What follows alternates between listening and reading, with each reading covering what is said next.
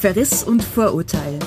Der Theaterpodcast für euch. Von uns Anna Landefeld, Bene Mahler und Maximilian Sippenauer. Titel der Sendung Sieben Monologe aus dem Exil. Eine Luftbrücke. Teil 1.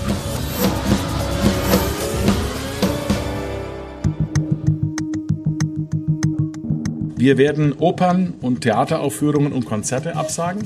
Zwölf Monate wären natürlich ein Albtraum. Es ist äh, still und dunkel und mutmaßlich relativ kalt im Theater. Der andere Aspekt ist natürlich, dass mir wie allen anderen Theatergängerinnen auch das Anregende und das Schöne und das Tolle des Theaters fehlt. Ich glaube, dass diese Welt nach der Corona-Krise wirklich anders sein wird und auch, dass das Theater anders sein wird. Ganz persönlich ärgere ich mich so ein bisschen, weil mich das Theater in Quarantäne gesteckt hat, weil es in der Produktion einen positiven Fall gab und ohne da Rücksprache zu halten, einfach mal die ganze Produktion als Kontaktperson ersten Grades beim Gesundheitsamt gemeldet hat. Ne? Im Moment wird überlegt, dass Teile der Werkstattkapazitäten, die jetzt ja im Moment brach liegen, zur Verfügung gestellt werden, um Atemschutzmasken zu schneidern. Ich wünsche mir, dass das Theater nach der Krise noch mal wichtiger ist als vorher. Ein kleiner Trost ist, dass das Theater ja schon die spanische Pandemie überlebt hat.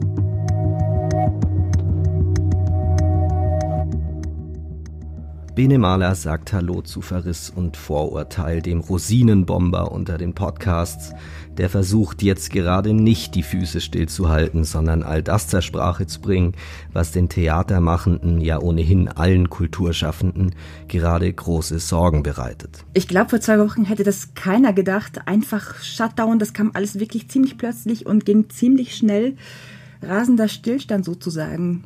Alle Opernhäuser, Schauspielhäuser, Clubs, Konzertsäle sind einfach dicht gemacht worden. Wir fragen uns, wie geht's weiter mit der darstellenden Kunst? Wie geht's weiter mit den Theatern? Geht's überhaupt weiter und wenn ja, wann? Mein Name ist Anna Landefeld und schön heute bei euch zu sein. Ja, Anna, schön dich mit am Tisch zu haben, auch wenn es heute nur ein virtueller ist, beziehungsweise bei mir fällt hier schon wieder meine Höhle zusammen, die ich mir um mein Rechner herum gebaut hat, damit die Tonqualität nicht ganz so schlimm ist. Äh, am Mikrofon begrüßt euch ähm, aus seinem Kissenlager Maximilian Zippenauer. Ja, äh, Theater ist Krise, das ist das eigentliche Thema heute. Theater ist Krise, hat Heiner Müller gern mal getrommelt. Nur das perfide ist ja, dass das Theater während dieser pandemischen Krise nicht ist, nicht stattfinden kann. Und was bedeutet das für eine Kunstform wie das Theater, wenn sie für unbestimmte Zeit auf Eis gelegt wird? Das haben wir unter anderem Shermin Langhoff, Intendantin am Gorki in Berlin, gefragt und Christopher Rüping in Zürich. Wir haben uns also für diese Folge einmal quer durch Europa gevoicemailt und die erste Nachricht, die uns erreicht hat, zeigt schon gleich, mit welchem gigantisch bedrohlichen Ausmaß wir es hier bei dieser Corona-Pandemie zu tun haben. Wir blicken als erstes nach Italien, genauer nach Mailand, auf die Stadt, die in der ganzen Krise zu versinken droht. Anna, du hast dort einen Bekannten, einen Kollegen von uns. Genau, das ist James Imam und James ist eigentlich Brite, lebt aber seit vielen Jahren in Mailand und arbeitet dort als Opernkritiker unter anderem für die New York und die Financial Times. Und Mailand ist ja mit der Skala so etwas wie das kulturelle Herz Italiens und ich wollte einfach wissen von ihm, wie es ist, wenn dieses kulturelle Herz nicht mehr schlägt. Und das erzählt uns James gleich. Und eines wird dabei ziemlich krass deutlich, das ist echt ernster. In Milan, we're in our third week of uh, lockdown. The city is absolutely quiet. Wir sind hier in Mailand komplett abgeriegelt. Die Stadt ist vollkommen still. Die meisten Menschen verlassen ihre Häuser nicht. Eigentlich ist es verboten, die Häuser zu verlassen. Die Polizei verhängt auch Bußgelder gegen die, die die Stadt verlassen wollen. Und die Armee wurde auch einberufen, um die Menschen davon abzuhalten. I, as a journalist, am allowed to get around, and when I do so, I see that the city is spookily quiet. Ich als Journalist, ich darf mich frei bewegen. Jedes Mal, wenn ich durch die Straßen laufe, fällt mir auf, wie gespenstisch still die Stadt ist. Aber die eigentlichen Epizentren, die sind um Mailand herum, in Bergamo oder Lodi. Die Krankenhäuser sind dort alle überfordert. Sie haben zusätzlich Feldlazarette errichtet, auch hier in Mailand, in einem alten Kongresszentrum. Sie hoffen, dass das die Krankenhäuser entlasten wird. Mailand ist jetzt seit drei Wochen im Lockdown. Das Büro für die ausländischen Pressevertreter war bis gestern noch geöffnet. Es musste aber auf Anordnung der Behörden schließen. Heute ist also eigentlich mein erster Tag in der Isolation. Ich versuche die Situation so gut es geht zu nutzen. Ich lese viel, ich denke viel nach und um bürokratischen Papierkram kann ich mich jetzt mal kümmern. Mein Plan, vorausgesetzt ich schaffe es, mich daran zu halten, ist, dass ich tagsüber arbeite, schnell damit fertig bin und danach Zeit nur für mich habe. Focus on myself. So there's a big crisis going on out there and nobody doubts that. There's no risk of forgetting that. Ich denke viel nach über diese Krise. Wie könnte ich das auch nicht? Sie ist ja genau vor meiner Haustür. In Italien werden offiziell die Theater am 3. April wieder geöffnet, aber keiner glaubt wirklich daran, dass das so sein wird. Auch wenn in den letzten Tagen die Todeszahlen leicht zurückgegangen sind. Manche sagen, wir sind schon über den Berg. Vor einer Woche habe ich mit den Leuten aus der Scala gesprochen. Sie sagten mir, dass sie Ende Mai, Anfang Juni wieder spielen wollen. Ich glaube nicht daran, denn inzwischen hat sich die Lage in Mailand noch einmal verschlimmert.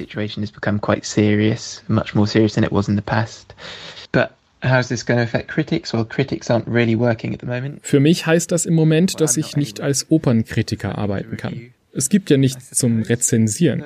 Ich glaube, dass das vielleicht eine gute Gelegenheit ist, den Beruf mal zu überdenken oder neu zu erfinden. Das müssen aber auch die Theater und Opernhäuser in Italien. Vor der Krise hat man es sich hier so gut es ging vor modernen Technologien gedrückt.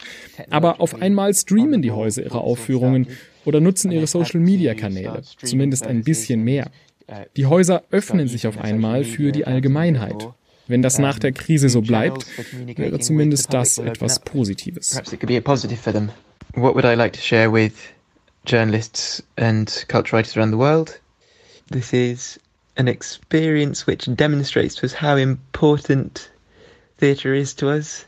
Den JournalistInnen und betroffenen KünstlerInnen weltweit möchte ich gerne noch etwas sagen. Diese Erfahrung zeigt uns gerade sehr deutlich, wie wichtig das Theater für uns ist und wie wichtig das Gemeinschaftserlebnis ist, eine Aufführung zusammen anzuschauen. Wir werden das noch mehr zu schätzen wissen, wenn uns die Freiheit dazu wiedergegeben wird. Lasst uns uns gemeinsam auf diesen Tag freuen, wenn wir wieder normal leben können. Lasst uns das wertschätzen, was wir haben. Lasst uns wertschätzen, was wir haben, beziehungsweise was wir bis vor kurzem noch hatten, sagt James Iman, der gerade in Mailand feststeckt. James ist ja eigentlich ein ziemlich lustiger Typ, hast du uns erzählt, Anna. Es klang aber gerade eher nach Kriegsberichterstattung als nach einer suffisanten Kulturbetrachtung. Wie geht's dir denn, Anna, dabei, wenn du den Kollegen so hörst? Also erstmal sieht das James ziemlich ähnlich, bis zum letzten Tag noch draußen drum zu springen. Pandemie hin oder her. Aber nein, mir geht es wirklich ziemlich nah. Ich erinnere mich noch, wir waren im letzten Sommer gemeinsam in Aix beim Opernfestival und haben dort Opern gebinged-watcht und flaschenweise Rosé getrunken. Und ja, jetzt sitzt er in Mailand fest. Und das ist ganz schön hart, ihn so zu hören. Ja, als Journalist bleibt einem ja immer noch die Berichterstattung als Beschäftigungstherapie. Da kann man ja notfalls auch mal das Metier wechseln. Themen gibt's ja gerade genug. Aber wir haben uns natürlich auch gefragt, wie geht es denn den Schauspielern ohne ihre Bühne?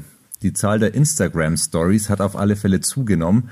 Ein Indiz, dass der Drang zum Extrovertieren exponentiell ansteigt. Aber im Ernst, als erstes haben wir mit Marcel Holpermann gesprochen, junger Schauspieler am Burgtheater Wien, der wahnsinnig viel über seine physische Präsenz kommt. Ich weiß noch, das letzte Mal, als ich ihn live gesehen habe, da hat er in Mauser von Heiner Müller am Ende nackt und verschwitzt gefühlt eine Stunde lang Holz gehackt. Wenn man so einen Job hat, wie geht's einem da, wenn man zu Hause maximal noch Karotten spalten kann? Ja, hallo ihr drei. Ich grüße euch aus Wien. Ja, die Lage in Wien ist eigentlich sehr ruhig und entspannt. Die Leute halten sich extrem strikt an diese Ausgangsbeschränkungen. Also wenn man mal auf der Straße ist, dann trifft man wirklich kaum jemanden. Und wenn man dann jemanden trifft, dann wird man auch angeschaut wie ein Terrorist. Also eigentlich äh, probieren alle möglichst äh, viel Abstand zu halten und wechseln die Straßenseite.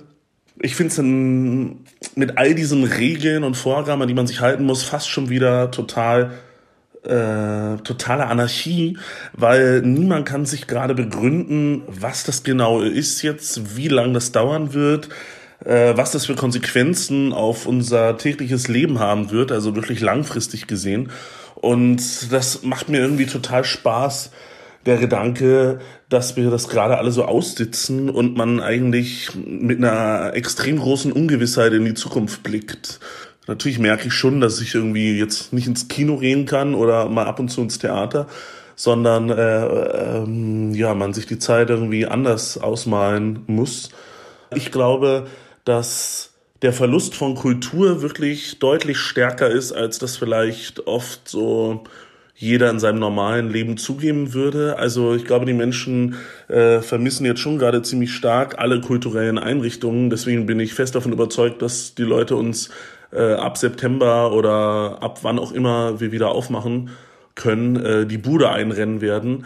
Äh, weil Menschen wollen sich ja auseinandersetzen und wollen sich abarbeiten. Und ähm, so geht es mir ja auch. Also ich spüre sozusagen auch die den Wunsch danach, dass ich einfach denke, ich habe irgendwie Lust auch, mich wieder richtig mit was zu beschäftigen und auseinanderzusetzen. Also es geht sogar so weit, dass ich jetzt schon äh, Bauernhöfe angeschrieben habe, weil ich denke, ich habe jetzt irgendwie Lust, Kartoffeln zu ernten und draußen an der frischen Luft einfach äh, mich zu spüren, um meinen Körper da auf so einem äh, Ackerfeld äh, zu verbrauchen. Marcel Heupermann in Wien. Und der will bald Kartoffeln ernten und Spargel stechen. Könnte ja auch eine ganz geile Performance eigentlich werden. Das gesamte Ensemble der Burg gibt natürlich Holzfällen von Thomas Bernhard live und in Farbe auf einem burgenländischen Acker beim Spargelstechen. Stelle ich mir super vor. Ja, überhaupt Kartoffelecker, Spargelfelder, Waldarbeiten, was für romantische Kleinode da gerade beschworen werden. Ich sehe da schon lauter Sämänner und Säfrauen, die aus den Ensembles strömen hinein in goldene Weizenfelder. Zurück zur Natur liest man ja öfter die Krise als Chance begreifen. Lauter so Floskeln, auch bei Künstlern. Aber ist es wirklich so? Wir haben gestern noch Post aus Berlin bekommen, und zwar von Shermin Langhoff, die Intendantin des Maxim Gorki Theaters, und die hat da so ihre Zweifel. Mir fällt es ehrlich gesagt gerade schwer, von der Krise als Chance zu sprechen, die auch eine naive Metapher ist, denn in wenigen Wochen, wenn nicht Tagen, äh, wird die weltweite Gesundheitskrise zu einer Weltwirtschaftskrise werden, äh, ausgelöst sowohl durch die Pandemie selbst, aber auch äh, durch die scheinbar unvermeidbaren Gegenmaßnahmen, die alles zum Stillstand bringen. Und erste volkswirtschaftliche Schätzungen befürchten äh, einen Einbruch des deutschen Bruttoinlandsprodukts auf minus sieben Prozent schon in diesem Jahr. Und das ist ja erst der Anfang. Und äh, spätestens dann und eher früher als später wird unsere Gesellschaft diskutieren, was ihr wichtig ist und auf was sie zumindest auf Zeit glaubt verzichten zu können. Und es werden äh, Rechnungen von Intensivbetten und Theaterplätzen aufgemacht werden und schnell wird die Kultur auf die Streichliste der Politik geraten, abzusehen, äh, was dies dann für die Kolleginnen in den anderen europäischen Ländern wie Italien bedeutet, die ja bereits vor äh, der zu erwartenden Wirtschaftskrise weitaus geringere Budgets und mangelnde Kulturförderung zu beklagen hatten. Deshalb ist mein Wunsch für alle Kolleginnen äh, vor allem, dass sie gesund bleiben und meine Hoffnung, dass sie auch künstlerisch überleben. Ein kleiner Trost ist, dass das Theater ja schon die spanische Pandemie überlebt hat und die Sehnsucht der Menschen nach der kulturellen Begegnung und gemeinsamen Erlebnis ja selbst in der größten Krise auf den Balkonen Italiens und der ganzen Welt zu sehen und zu fühlen ist. Und wenn die Theater die Tore für ihr Publikum wieder öffnen können, glaube ich, werden uns die Menschen die Bude einrennen. Immerhin die spanische Grippe hat das Theater überlebt und die hatte ja schon biblische Ausmaße. 50 Millionen Menschen mussten damals dran glauben. Wollen wir also hoffen, dass die Theaterwelt auch Covid-19 übersteht. Aber bis man den Theatern wieder die Bude einrennen kann, wird es sicherlich noch dauern und im Moment scheinen einfach viele Dinge viel wichtiger und dringender zu sein als die schönen Künste. Ja, das merkt gerade auch Paul Schröder. Das ist eine unserer nächsten Stimmen. Paul ist Schauspieler am Thalia Theater und alleinerziehender Vater einer Tochter. Und in Hamburg gelten die Ausgangsbeschränkungen ja eigentlich noch nicht so lange wie in Wien bei Marcel Holpermann. Aber Paul wurde von seinem Theater präventiv einfach mal zwei Wochen in Quarantäne geschickt. Und wie das für ihn war und was jetzt auf ihn zukommt, das hat er uns am ersten Tag erzählt, an dem er wieder raus durfte. Hi, ich äh, ja, bin hier in der Situation, ein seltsames Interview nur mit mir und einem Mikro und einem Computer zu machen. Aber ja, viele Grüße aus Hamburg. Ich war hier jetzt gesund eine Woche eingesperrt und, und dadurch musste ja halt meine Tochter noch mehr erledigen, als sie jetzt schon erledigen muss, denn die ganzen, denn die Schule ist auch überfordert. Ne? Ich konnte dann zum Beispiel diese Schulmaterialien nicht abholen, weil die Schule sicher auch aus gutem äh, aus, aus, einem, aus einer guten Idee heraus sich überlegt hatte, dass nur die Eltern die Schulsachen abholen können und so. Naja, das sind so ein bisschen persönliche äh, Dinge, die, sie, die mir jetzt hier die Tage ein bisschen schwer gemacht haben. Zum Glück kann ich ja heute wieder raus. Heute ist wieder normal und das bisschen, was an Freigang äh, uns erlaubt ist. Ähm, ich muss zum Beispiel heute den Glasmüll wegbringen. Das wird, das wird der Hammer. Das wird unglaublich geil, glaube ich. Richtig rausgehen. Ähm, Mache mir natürlich über viel Gedanken weil ich hatte mich entschieden, ähm, nicht zu verlängern hier in Hamburg und nächste äh, Spielzeit frei zu sein und ähm, äh, ja, weiß nicht, was, was kommt, ja, welche Bereiche der Kultur äh, weiterlaufen, wo ich mit Einnahmen rechnen kann, wo nicht. Jetzt fallen die ersten Begriffe Kurzarbeit und es werden Mails von der Ensemblevertretung rumgeschickt, durch die ich mich da durchlesen muss und äh, also wir sind ja eigentlich nicht in der Kultur, im Kulturbetrieb mit anderen Betrieben zu vergleichen, weil wir ja äh, zu großen Teilen ähm, äh, subventioniert sind. Ne? Und die Zahlen, die ich im Theateralmanach mal rausgesucht hatte, ist das so bei den Theatern ungefähr, ja, verurteilt mich nicht, wenn ich die genauen Zahlen jetzt nicht weiß, aber es lag so bei, bei einigen Theatern, wo ich das ausgerechnet habe, bei 10 Prozent oder sowas. Oder manchmal auch nur 7,5 Prozent, die die Theater selber erwirtschaften müssen. Das heißt, wenn, also so sehe ich das, ne? Das heißt, wenn jetzt äh, erstmal nicht äh, die Rede ist von Kürzungen für Kultureinrichtungen, dann fällt ja auch nicht mehr als diese siebeneinhalb bis zehn Prozent weg. Das heißt, äh, Kurzarbeit ähm, sehe ich in dem Sinne halt erstmal nicht gerechtfertigt. Aber was jetzt natürlich krass ist, worüber ich mir auch Gedanken mache, das sind halt die Leute, die jetzt im Theaterbetrieb schon äh, unter annähernd prekären Arbeitsverhältnissen gearbeitet haben und Leute, äh, die im freien Sektor halt arbeiten. Für die ist es halt krass. Ich habe gestern mit einer Kollegin geschrieben, die sagte, ihre ganzen Aufträge fürs komplette Jahr sind weg. Die hat jetzt also neun Monate kein Einkommen. Und das ist einfach, das ist einfach krass. Da ist sogar Glasmüll wegbringen eine willkommene Abwechslung, wenn man mal zwei Wochen Quarantäne hinter sich hat. Paul Schröder in Hamburg war das. Ja, und keiner weiß, was kommt, wie die nächsten Monate aussehen werden. Und die Künstlerinnen und Künstler stehen natürlich ganz am Ende der Nahrungskette. Pläne machen ist gerade nicht. Jetzt mal die Frage an die Kollegen, wie geht's euch denn damit eigentlich? Also wir sind jetzt ja nicht zusammen in einem Raum, haben uns auch länger nicht gesehen. Ich weiß es nur von Max, du solltest ja tatsächlich ab Mai als Journalist in Rom sein. Wird wohl auch eher schwierig werden, oder? Genau, das fällt wahrscheinlich alles weg. Ich werde, wenn es weiterläuft, jetzt mit dir hier die nächsten Monate einfach nur Podcasts unter der Schwitzdecke aus meinem Zimmer machen. Aber Nee, es ist, es ist schon absurd und ich meine, ich habe jetzt ein halbes Jahr für diese, für, für meine, für meinen Rom-Monat äh, Italienisch gelernt und habe dabei immer italienische Zeitungen gelesen und das war echt abstrus, weil da schon vor zweieinhalb Monaten dachte ich mir, Mensch, fällt dir nichts anderes ein, als den ganzen Tag nur über Corona zu schreiben.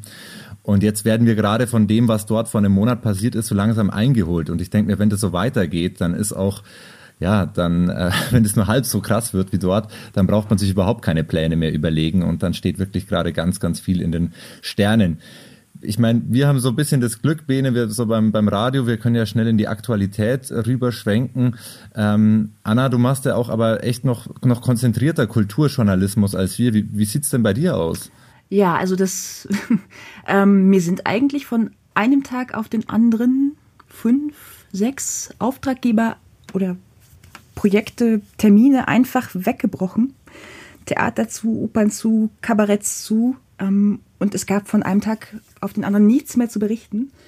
Ähm, größeres Projekt war der Heidelberger Stückemarkt, der Ende April, Anfang Mai äh, stattfinden sollte. Und die haben, sich, die haben sich relativ viel Zeit gelassen mit der Absage. Ich glaube, die kamen sogar noch nach dem Theatertreffen und das war noch so ein Zeitraum, so Mitte, Anfang März, wo man dachte, ja, das, das wird alles nicht so schlimm, dann hält man so ein bisschen Abstand in den Theatern, lässt da Sitze frei, das geht schon. Und irgendwann kam dann der Anruf von der Nachtkritik, ähm, ja, mit, mit einer sehr traurigen Redakteurin und wo es hieß einfach, ist nicht. Mhm, davon abgesehen, dass das natürlich ein krasser Verlust ist. Ich habe da mega, ich habe diese ganzen Stücke gelesen der Autorinnen, mich auf die, den Plan vorbereitet, redaktionell gearbeitet und so weiter, ähm, ist das natürlich auch finanziell einfach krass. Ich kann gerade noch ganz gut von, von Rücklagen leben, aber der, dieser Zustand ist ja gerade mal seit zwei Wochen. Also fragt mich das gerne nochmal in, in einem, in zwei Monaten. Ähm, da werde ich wahrscheinlich nicht mehr so lustig und fröhlich klingen. Wir sind da alle gerade sehr angespannt und wissen nicht, äh, was kommt. Aber vor allem äh, fehlt mir gerade einfach echt viel. Ich äh, versuche hier auf meine tägliche Dosis Kultur zu kommen, aber Kultur macht ja irgendwie auch vor allem immer dann Spaß, wenn Austausch da ist und der fehlt mir gerade echt enorm. Ja, das ist, das finde ich zum Beispiel ein ganz, äh, ganz spannendes Moment, äh, dass man natürlich so eine Sehnsucht nach der Unmittelbarkeit wieder hat. So dieses, ich, ich kann Netflix nicht mehr sehen. Dieses ganze ähm, Plattformangebot geht mir irgendwie total auf die Nerven. Und was ich aber sehr spannend finde, ist, ähm, wenn man jetzt wirklich mal voraussagt, jetzt, jetzt die bleibt noch eineinhalb Jahre, bleiben, bleiben die Theater zu, bleiben die Galerien zu, gibt's keine Performances und man ist einfach nur immer auf Kultur aus der Dose äh, äh, angewiesen. Ich kann da schon nachvollziehen, was Holpermann und Sherim Langhoff sagen. Man wird, glaube ich, wirklich mit einer ganz krassen Sehnsucht, mit glänzenden Augen, mit Tränen in den Augen, wird man in die Theater rennen. Es wird einfach, egal was gespielt wird, Standing Ovations geben, nur weil man so froh ist, dass man wieder zusammen ist. Also das hätte ich mir vorher nie vorstellen können, dass, dass das jetzt für mich auch so ein, so ein Bedürfnis wird.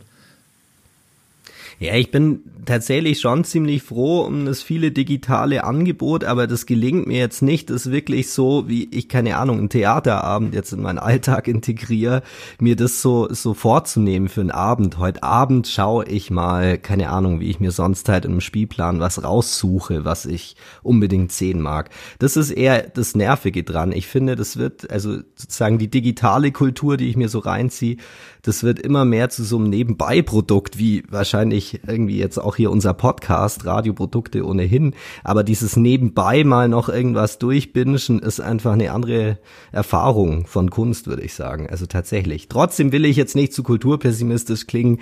Ich finde es schon auch wirklich äh, krass, was äh, auch Galerien zum Teil jetzt auf die Beine stellen, wo du virtuell durch durch äh, die Galerien wandeln kannst. Aber es ist nicht dasselbe. Ja, ich glaube, Bene, äh, mir kommt gerade noch ein Gedanke. Ich meine, wie oft rufen wir uns an und äh, haben uns verabredet für, für ein Stück und dann sagen wir so, ach, wollen wir uns nicht doch verschieben oder so. Mir fehlt das sich aufraffen müssen. also es ist einfach alles so da und irgendwie nur so ein Klick weit entfernt, aber so im Theater und dann irgendwie sich Weißt du, so Leute, die sich an dir vorbeidrängen und du denkst ja so, meine Güte, was ist denn das für ein Parfum? Dieses ganze Unbequeme, das geht mir so ab. Aber auch wenn die Maschinen stillstehen, die Theatermaschinistinnen, und damit ist jetzt nicht nur Ulrich Rasche gemeint, machen sich natürlich trotzdem längst Gedanken, wie das Theater aus dem kulturellen Vakuum gewuchtet werden könnte. So auch Shermin Langhoff, die will jetzt in die Offensive gehen. Also wir sitzen jetzt nicht zu Hause und weinen, dass unser Theater zu ist und trinken harten Alkohol. Nach dem ersten Schock versammeln sich bereits die Kräfte zur Gegenkontamination und wir werden sicher Kanäle finden für das, was sein muss. Und das ist dialogische Begegnung, das ist Humor, das ist eben auch eine Suche nach Sprache für das, was uns umgibt, die kritische Reflexion oder die internationale Kommunikation über Grenzen hinweg. Und selbstverständlich geht das kritische und künstlerische Denken eben weiter. Wir lesen, sprechen mit Künstlerinnen, konzipieren und besetzen für zukünftige Projekte. Aber um wirklich künstlerisch aktiv zu sein, fehlt uns natürlich Produktion und Probe und Performance und Podium. Ähm, und last but not least das Publikum. Äh, und zurzeit findet unser Theater eben nur noch im Kopf und äh, trostweise im Netz statt. Aber zwölf Monate wären natürlich ein Albtraum. Ähm, nicht, weil wir Künstlerinnen nicht flexibel und genug äh, Kreativität hätten. Äh, wir sind ja Profis und je länger die verordnete Abstinenz dauert, desto höher wird natürlich der Druck auch auf das Theater in uns und aus eben den ersten Wohnzimmerclips äh, wird wieder was werden, das unserem Anspruch an künstlerische Qualität und gedanklicher Genauigkeit und ähm, sowas wie Unterhaltungswert entspricht. Also deshalb, wenn es ein Jahr dauern sollte, dann werden im Verlauf dieses Jahres andere Formen von Theater entstehen. Was Angst macht an diesem Gedanken, ist ja ein Szenario, äh, das sich auch ohne eine solch lange Unterbrechung abzeichnet. Nicht äh, alle Kulturinstitutionen und vor allem alle Kulturschaffenden äh, werden die Krise ökonomisch überleben. Ähm, und die Kulturlandschaft in Deutschland wird nach dieser Zäsur eine andere sein. Äh, und je länger diese Zäsur andauert, desto stärker äh, die Einschnitte, die Veränderungen und die Verluste für uns alle. Ja, zwölf Monate, das kann sich gerade wohl keiner vorstellen, was das bedeutet. Und egal wie lange es dauert, nicht alle Kulturinstitutionen, nicht alle Kulturschaffenden werden diese Krise ökonomisch überleben, sagt Shermin Langhoff. Darauf müssen wir uns gefasst machen. Mir gefällt aber auch der Gedanke von ihr, dass während jetzt dieses Stillstands andere Formen von Theater entstehen werden. Also ich bin auch fest davon überzeugt, wenn jetzt die, wenn die Türen wieder aufgehen, dass man da einfach nicht dort weitermachen kann, wo man aufgehört hat. Und auch wenn es gerade so ein bisschen anfühlt, ich weiß nicht, wie es euch geht, das Theater ist auf alle Fälle noch am Suchen, wie diese Formen aussehen können. Ja, wir haben ja gerade schon drüber gesprochen. Also Streaming ist natürlich das große Thema. Wir werden übrigens auch in Kürze eine ganze Folge Verriss und Vorteil zu diesem Thema online stellen. Aber über das professorische Experimentieren kommt das Theater gerade nicht wirklich hinaus. Und was man vor allem merkt, Theater ohne Unmittelbarkeit das will nicht so richtig gut funktionieren. Das bringt uns auch gleich zu einem Regisseur, der schon mal bei uns zu Gast war. Christopher Rüping ist das und der hat uns einmal erzählt, dass bei ihm die Grenzen zwischen Schauspielerin und Regisseur verschwimmen. Und Max und Bene, ihr habt ihn damals ziemlich treffend, wie ich finde, als Sinedin Sidan des Theaters bezeichnet. Also als einen Coach, der selbst mitkickt. Christopher Rüping ist Hausregisseur am Zürcher Schauspielhaus und ein ziemlich umtriebiger Typ, der sich auch ziemlich schwer tut, die Füße stillzuhalten. Und wie vertreibt sich eigentlich so ein Mensch die Zeit jetzt? Also ich kann nur sehr eingeschränkt künstlerisch aktiv sein im Moment. Also ich empfinde mich selbst als künstlerisch aktiv nur auf Proben. Zwar gibt es ja durchaus auch andere Sachen, die man als Regisseur so machen kann, jetzt Fassung schreiben, Konzept überlegen, sich mit dem Team besprechen, aber dass ich mich wirklich als künstlerisch aktiv empfinde, ist nur auf Proben so und das ist zurzeit natürlich einfach nicht möglich oder ausgeschlossen. Deswegen verbringe ich meine Zeit eher damit, mir Gedanken zu machen, wie Theater jenseits von einer gemeinschaftlichen Erfahrung aus ZuschauerInnen und AkteurInnen auf der Bühne sein könnte, die gemeinsam in einem Raum sind. Wenn das nicht mehr geht, das ist ja für mich das eigentlich Schöne am Theater, wie geht's dann? Und ansonsten vertreibe ich mir die Zeit damit, dass ich lese, mich mit den wenigen Menschen, mit denen ich glücklicherweise an einem Ort sein kann, auszutauschen, Zeit zu verbringen. Ich habe einen Hund und deswegen kann ich mit dem Hund draußen äh, spazieren gehen, trotz äh, beschränkten Ausgangsmöglichkeiten und lass die Tage so auf mich zukommen. Schwankt ehrlich gesagt zwischen Feriengefühl und ähm, ziemlichem Albtraum häuslicher Isolation. Hin und her, mehrmals pro Tag. Ich glaube, das können gerade einige gut nachvollziehen. Das Gefühl zwischen mal richtig schön ausspannen und es fehlt einfach grundsätzlich an Leben, an Menschen, an Berührung und Begegnung. Es geht gerade einfach ans Eingemachte und ums Existenzielle.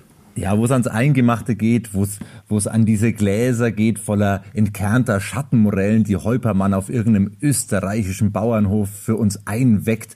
Wenn diese Vorräte, wenn diese Rationen, diese letzten Rationen äh, an, angegriffen werden, dann beginnt natürlich schnell pragmatische Abwägungen. Und ich glaube, darauf muss man sich einstellen, dass die Stimmen lauter werden in nächster Zeit. Was, was brauchen wir die Kunst? Warum müssen wir Theater subventionieren, die noch dazu geschlossen sind gerade? Warum müssen wir diese Künstler durchfüttern?